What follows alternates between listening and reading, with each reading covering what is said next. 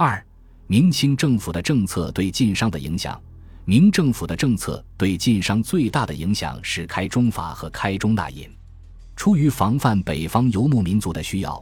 明政府依托万里长城设置九个边镇，常年驻军八十多万，再加上家属，总人数逾百万。为供应这上百万人的衣食住行，最初是通过官运，即国家直接组织农业劳动力将各地的蒸发品运到边关，但这样做。一来组织成本太高，二来耽误农事，与商品经济发展、人身自由度提高的趋势相违背。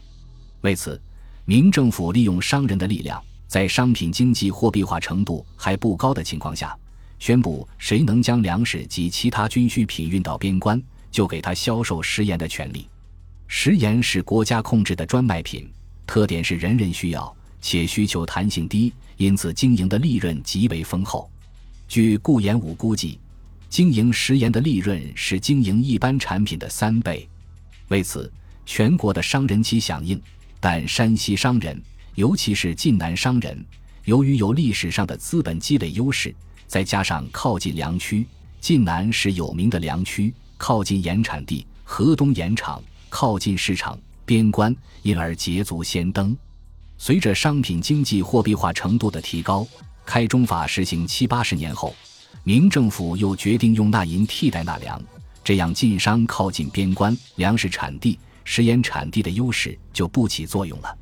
在这种情况下，一部分晋商在坚守本省河东盐场的基础上，相继向江淮盐场、长芦盐场转移，继续从事盐业；另一部分晋商则继续围绕边关做文章，当起了粮食商、棉布商等。逐步将生意做到了全国。入清以后，清政府的政策对晋商的影响主要是三个方面：一是统一边疆地区，二是开发边疆地区，三是管理边疆地区。这三方面的政策，使得晋商的市场地盘更加扩大，远距离贸易更加发达，并发展起了新兴产业——茶叶业和票号业。一、统一边疆对晋商的影响。入清以后。随着明末战乱的结束，蒙古、新疆、西藏内附出现了中国版图空前辽阔的大一统局面。但这一历史局面的形成并非风平浪静，而是不时伴随着战争。其中，从康熙到乾隆年间的征讨噶尔丹的战争时间最长，接近百年，军费开支高达一两白银。战争既能与商业以打击，也能与商业以促进。对山西商人来说，清政府统一边疆的过程就是他们大显身手的机会。许多商业巨子，如垄断蒙俄贸易的大盛奎，就是在军营贸易中诞生的。战争结束后，为保卫边疆安全，还要留相当数量的军队驻扎，为大军提供军需的任务又落在了在大漠腹地经商的晋商身上。可以说，清军在哪里驻防，山西商人就到哪里贸易。也可以说是商随军行，军赖商供给，商靠军生理，相互依存，互济为命。为大军提供军需是自明以来晋商的一块稳定的市场。二、开发边疆对晋商发展的影响。清政府在对蒙古、新疆、西藏实行直接统治的同时，也加速发展边疆地区经济，以此作为巩固边防的辅助措施。这一方面使山西商人得以进入东北、新疆、内蒙等地与游牧民族直接交易；另一方面，边疆的开发、人口的众多、需求的增长，也为内地和边疆广泛的商品交通奠定了基础。清代前期出现的和平、统一与稳定的政治局面，无疑是商品经济得以发展的重要保证。而清政府所颁布的一系列与发展农业相配合的续商措施，则使明代以来发展起来的地区商帮的经营活动有了进一步的政策保障。和农业民族相比，游牧民族依皮毛、食肉酪，以畜牧为业，无成国之居，逐水草而止的生产方式，使其许多需求，包括日常的生活需求，如缎布、茶叶、米、盐、铁器以及针线等。都无法自我满足，严重依赖和农耕民族的交换，因此游牧民族更重视商业，把来自远方的朋友视为贵宾，给那些互通有无的商人提供很多的便利。早在明末，青年时的努尔哈赤常常到抚顺一带的沪市市场进行买卖活动。他后来向明政权发动进攻的挑战书“七大恨”的内容之一，是指责明政府对辽东所设的沪市贸易规定了诸多限制条件，而主管沪市的官吏对前来交易的女真人敲诈勒索，不能公平买卖，激起了女真人的怨恨。七大恨因是宣言书，系激发女真族对明政府的痛恨，引起汉族人对女真族人反抗的同情而作。不免有夸张、矫情等成分，但他所以将商品交易中的矛盾冲突作为倾诉的内容，至少说明女真族对商业的重视，反映出满清在入关前就有较为强烈的重商意识。入关后，顺康、雍、前时代都曾采取过减免关税、商税等续商措施，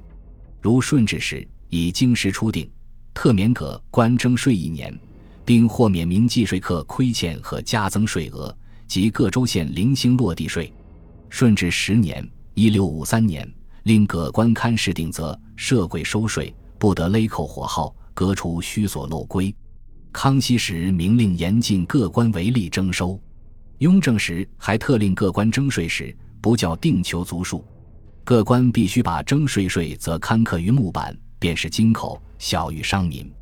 乾隆时，一面整顿税官，裁革吏员，核定税官经费，并颁布各省税课则例，以度利益滥征科取。凡私添税口、苛职勒索的税官，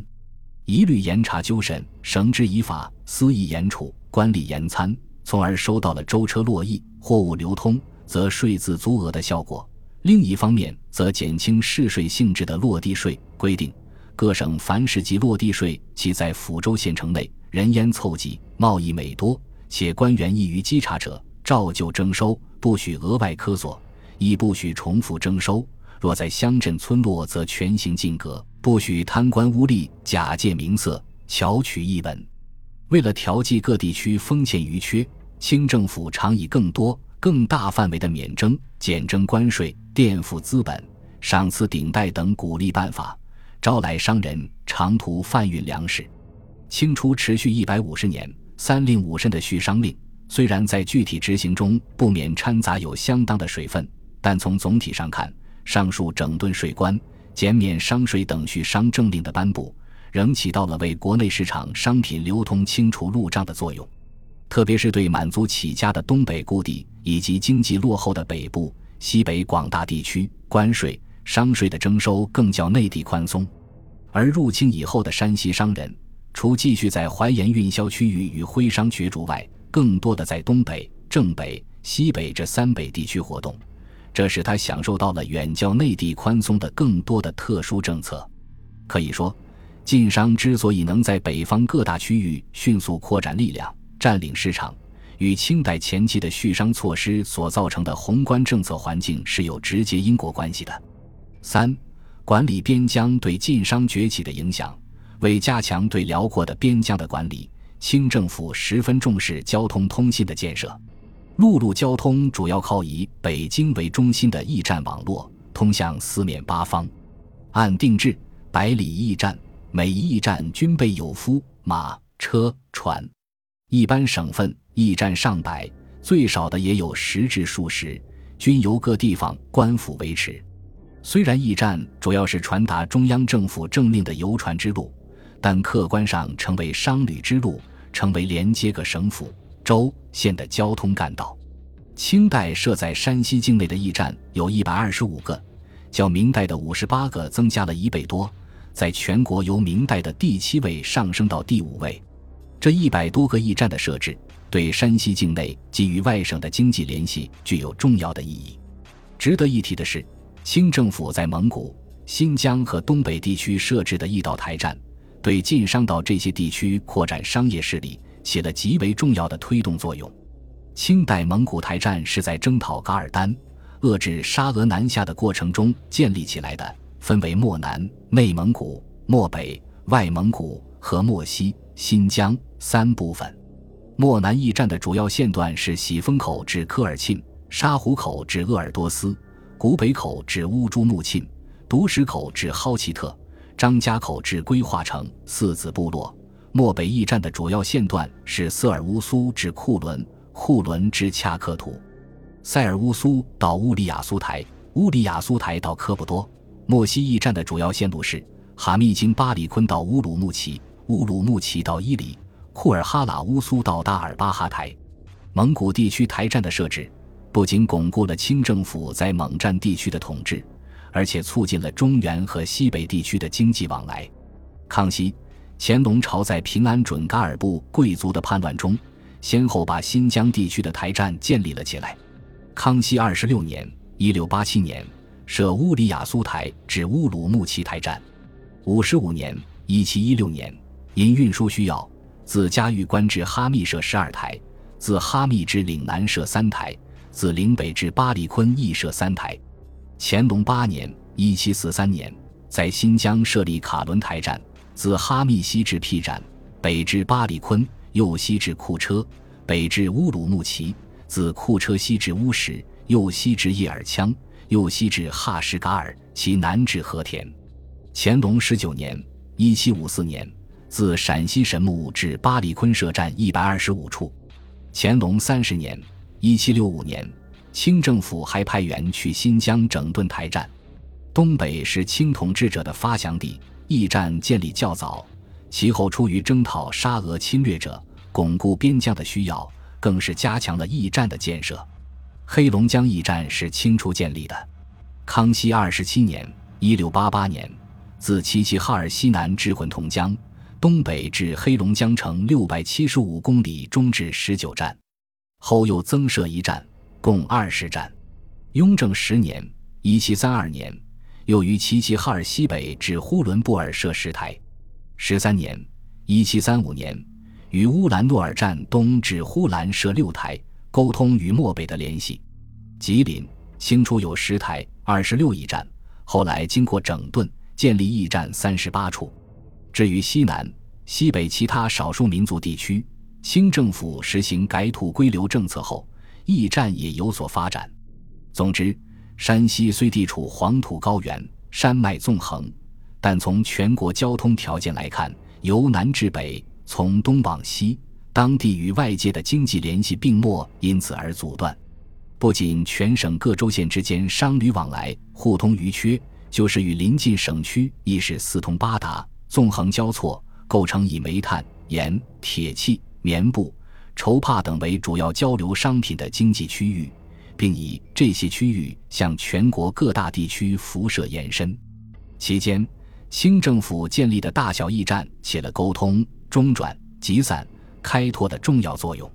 这些以驿站连接起来的大小商路的畅通，刺激了商品生产的发展。为商品交换活动由城市向乡镇村寨渗透，由中部地区向包括东北、西北在内的北部地区的扩展，并建立永久性贸易网络提供了必要的条件。如果没有这些交通干线的开拓，山西商人向内外蒙战、东北、新疆广大地区的进军将艰难得多。在推动山西商人走向持续繁荣方面。清政府的对俄贸易政策不能不提。早在清初深入大漠腹地库伦，规划与蒙古人交易的过程中，晋商就与俄罗斯商人建立了商业联系。后来恰克图边境市场建立后，晋商又捷足先登，从张家口、库伦等地进军恰克图。随着中俄贸易归并到恰克图一口进行，清政府不允许俄罗斯商人入境贸易。必须经过政府在恰克图的中国商人，这对晋商垄断恰克图贸易、获取高额利润很有帮助。近代晋商在中俄贸易中所以走下坡路，原因就在于俄罗斯通过《天津条约》获得了可深入中国内地经商的权利，从而打破了晋商的垄断。在清政府看来，从事对俄贸易对巩固边疆安全很重要，但是。对俄贸易必须经朔漠大荒、戈壁流沙，见货还有骑匪出没、杀人掠物。总之，由于旅途险恶，一般商人皆裹足不前，视为畏途。在这样的情况下，为了鼓励山西商人北上西向，担当对蒙俄贸易的重任，并便于政府管理，清政府制定了信票制度，凡行商贸易于大青山后、西营一带及恰克图之商人，必须持有理藩院颁发的信票，也称布票、龙票、票证。凡持此信票贸易者，享受地方政府保护的特权。如规定，蒙户如有拖欠，札萨克有代为催害之责，且其长对于此等商户，纯以礼克予之。凡无票运输之货物，皆视为走私。一经查出，其货一半入关，一半奖赏稽查人员。嘉庆时期，清政府放宽限制，允许一些小本铺户附搭大铺票内，作为棚票、棚户相携附洽交易。为了不误商人交易，甚至允许货物先行，留人后领信票。信票制度一直沿用到清末，且领取信票一般需以旧换新。从而保持了对俄贸易商户的相对稳定性与延续性。由于棚票商户的增加，又使得贸易规模进一步扩大。凡此种种，均是山西商人长期垄断恰克图对俄贸易的原因。在中俄恰克图贸易的茶庄中，常玉川、长盛川、大玉川、大昌川等素负盛名。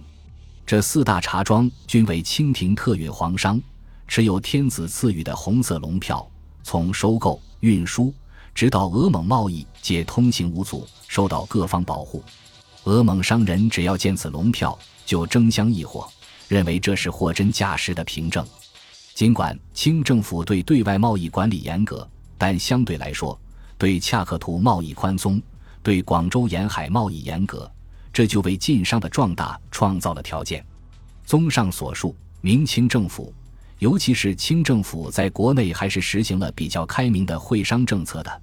如果没有他们开明的商业政策，十大商帮的出现是不可能的。但是，这并不等于说明清政府就是商人政府。从本质上说，明清政府还是一个代表封建地主阶级利益的政权，这与同时期的英法政府已经转化成为代表商业资产阶级利益的政权是不一样的。明清政府只是较能顺应商品经济发展规律，实行某些开明政策而已，其主要目的还是利用商人巩固政权，维持边疆安定。因此，它本身并不就是商人政府，只是较能在传统农业力量和新兴商业力量间根据国际政治、经济的需要寻求平衡，有着更大的灵活性而已。